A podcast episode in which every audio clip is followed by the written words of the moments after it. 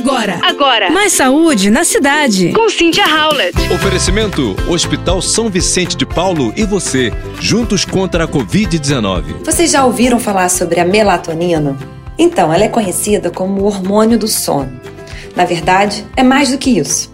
É uma das principais responsáveis pelo ciclo biológico de quase todos os seres vivos, usada no ritmo circadiano que regula a atividade física, química, físio e psicológica do corpo humano. O hormônio induz todas as modificações necessárias para o repouso, como sono, jejum e redução da atividade cardiovascular, da pressão, da frequência cardíaca e até da temperatura corpórea. Mas atenção, o Bruno Hauptner, que é endocrinologista da Sociedade Brasileira de Endocrinologia e Metabolismo Regional de São Paulo, explica que não se trata de um hormônio apenas do sono, é o hormônio da noite, o que é diferente. É o mensageiro que avisa ao corpo que é noite e suas funções vão além de fazer dormir. O fígado para de produzir glicose e o pâncreas diminui a produção de insulina, por exemplo. E para o doutor, por ser um hormônio, o ideal seria que a melatonina fosse vendida como um remédio, com bula e controle da Anvisa, e não somente em forma de suplemento. No entanto, ela não costuma ter muitos efeitos colaterais. Segundo o endocrinologista, a melatonina ajuda sim a dormir, mas não é uma panaceia. Ela funciona especialmente para aqueles que estão com deficiência no hormônio. E quem é então que a melatonina pode beneficiar?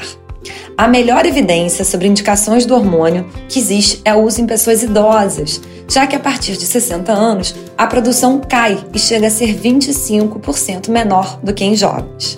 Também pode haver diminuição da produção durante o período menstrual ou em razão de distúrbios endócrinos. Também há outras pessoas que podem se beneficiar. Atualmente, com a presença até tarde em lugares muito iluminados, uso de computadores e celulares, e mesmo jovens podem ter o relógio biológico alterado, não só pela luz, mas também pelo excesso de estímulos. E essa substância pode sim servir como recurso para pessoas que viajam e que sofrem também de jet lag.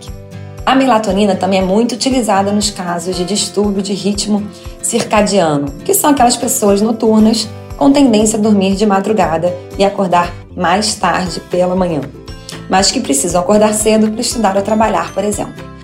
E assim o hormônio é tomado no início da noite, com o objetivo de mandar um sinal de desaceleração para o corpo. E o mesmo vale para as pessoas que são obrigadas a acordar 3, 4 horas da manhã. Então, como sempre, o ideal é procurar um profissional para ter a receita e a quantidade adequada para você. Você ouviu Mais saúde na cidade. com Cynthia Howlett. Oferecimento: Hospital São Vicente de Paulo e você, juntos contra a Covid-19.